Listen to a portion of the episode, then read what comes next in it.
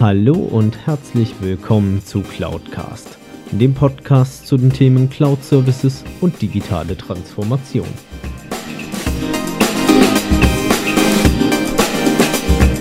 Mein Name ist Alexander Derksen, ich bin IT-Kundenberater für Cloud und Managed Service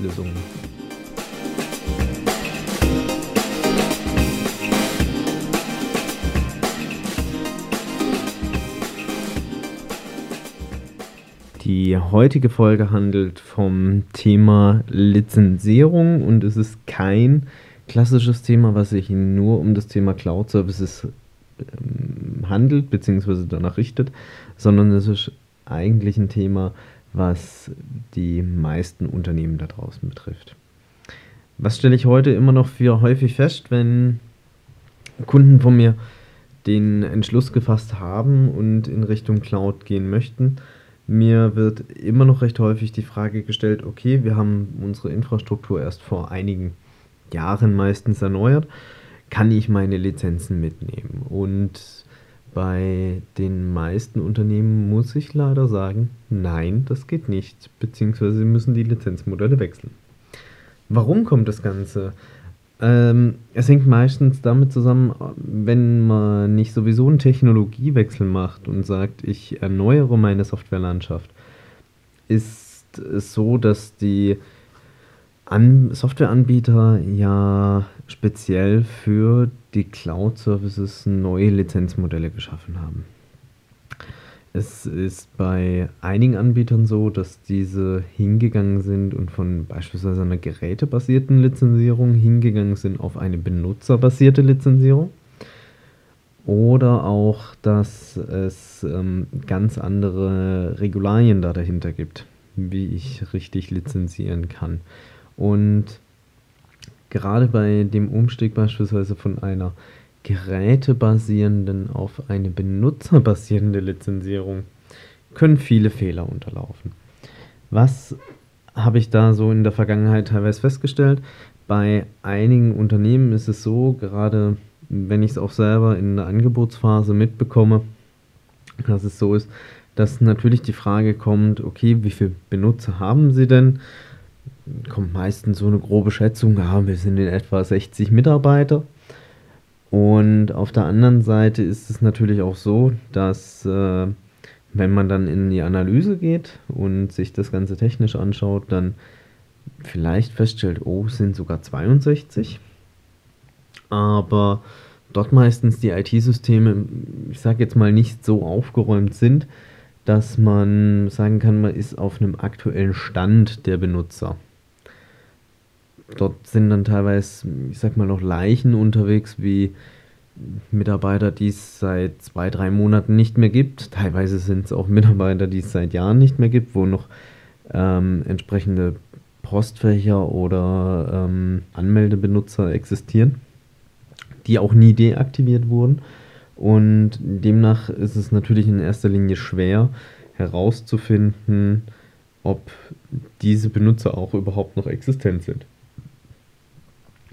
Und auf der anderen Seite ist natürlich dann auch so, wenn man dann den Schritt gewagt hat in die Cloud, dass diese, je nachdem, was man dann als Basis nimmt und je nachdem natürlich auch, wie groß die Unternehmung ist, ich glaube jetzt ein Unternehmen mit 500 Mitarbeitern wird schwer wissen, wie, welche ganzen Benutzer bei ihm innerhalb der IT-Landschaft noch wirklich von Relevanz sind.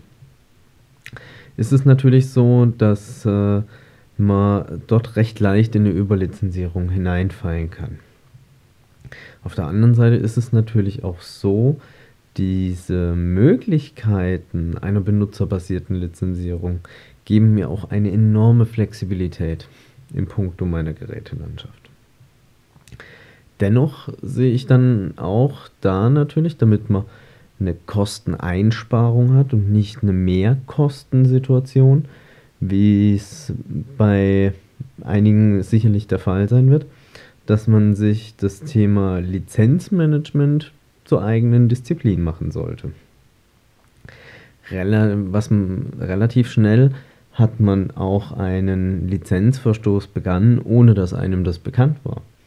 Ich habe heute erst einen Artikel gelesen, der recht spannend war, wo es darum ging, dass man auch einen Lizenzverstoß beispielsweise dadurch erreicht, bei der Nutzung von Dropbox. Jetzt werden sich einige fragen, Dropbox ist doch ein kostenfreies Tool, kann ich doch ganz einfach so einsetzen und äh, mich mit meiner privaten E-Mail-Adresse oder auch gar meiner geschäftlichen registrieren. Ähm, das Ding ist, die meisten gehen ja hin, wenn sie irgendwie ein Stück Software installieren oder sich einen Cloud-Dienst zur Nutzung aneignen, man geht hin, man klickt sich durch, trägt seine Daten ein und bestätigt eigentlich fast alles, was da kommt. Kritisch werden wir meistens erst ab dem Zeitpunkt, wo es vielleicht heißt, Newsletter-Versand zustimmen, ja, nein. Ähm, oder man möchte Rechnungsdaten von mir oder irgendwelche Bezahldaten, Kreditkarte oder dergleichen. Bei Dropbox beispielsweise ist es so, Sie können die kostenfreie Mitgliedschaft jederzeit anstarten und nutzen. Sobald Sie allerdings die Dropbox innerhalb eines geschäftlichen Kontextes nutzen, benötigen Sie eigentlich auch einen geschäftlichen Account. Also begehen Sie hier einen sogenannten Lizenzverstoß. Und deswegen ist es auch so, dass man sich gerade bei der Nutzung von Cloud-Diensten oder bei der Migration in die Cloud, wie gesagt, das Thema Lizenzmanagement zur eigenen internen Disziplin machen sollte. Was heißt das konkret? Man sollte zumindest eine regelmäßige Überprüfung seines aktuellen Lizenzbestandes machen, den man hat. Beispielsweise auf der klassischen Inhouse-Lösung. Bei einer Cloud-Lösung sollte man sich regelmäßig anschauen, wie steht es um mein Nutzungsverhalten. Also setzen wirklich alle Benutzer, die ich angelegt habe, beziehungsweise die bei mir im Unternehmen sind, nutzen die auch die Produkte, die wir den Anwendern zur Verfügung stellen. Wenn Sie dann beispielsweise feststellen, Sie haben einem Anwender, der beispielsweise im Bereich der Produktion unterwegs ist, ein Office-Paket zur Verfügung gestellt, über beispielsweise Office 365, der allerdings nie wirklich mit einem er kommt zwar mit einem PC in Berührung für die Erfassung seiner Arbeitszeiten und seiner ähm, Produktionsaufträge abzurufen, aber ein Office-Paket braucht er nicht wirklich. Dann kann man natürlich dort auch wieder Lizenzkosten einsparen. Und da ist natürlich auch die Gefahr bei der Nutzung von Cloud-Diensten, dass es sind zwar augenscheinlich vielleicht kleine Mengen im Bereich der einzelnen Kosten pro Benutzer, aber es summiert sich ja schlussendlich auf über die Laufzeit bzw. die Anzahl der Benutzer, die ich dann nicht mehr lizenzieren müsste. Also sollte ich auf der einen Seite die regelmäßige Überprüfung machen, sollte inventarisieren im größeren Stile oder im eigentlichen Sinne. Und äh, wie kann ich es dann schlussendlich überprüfen?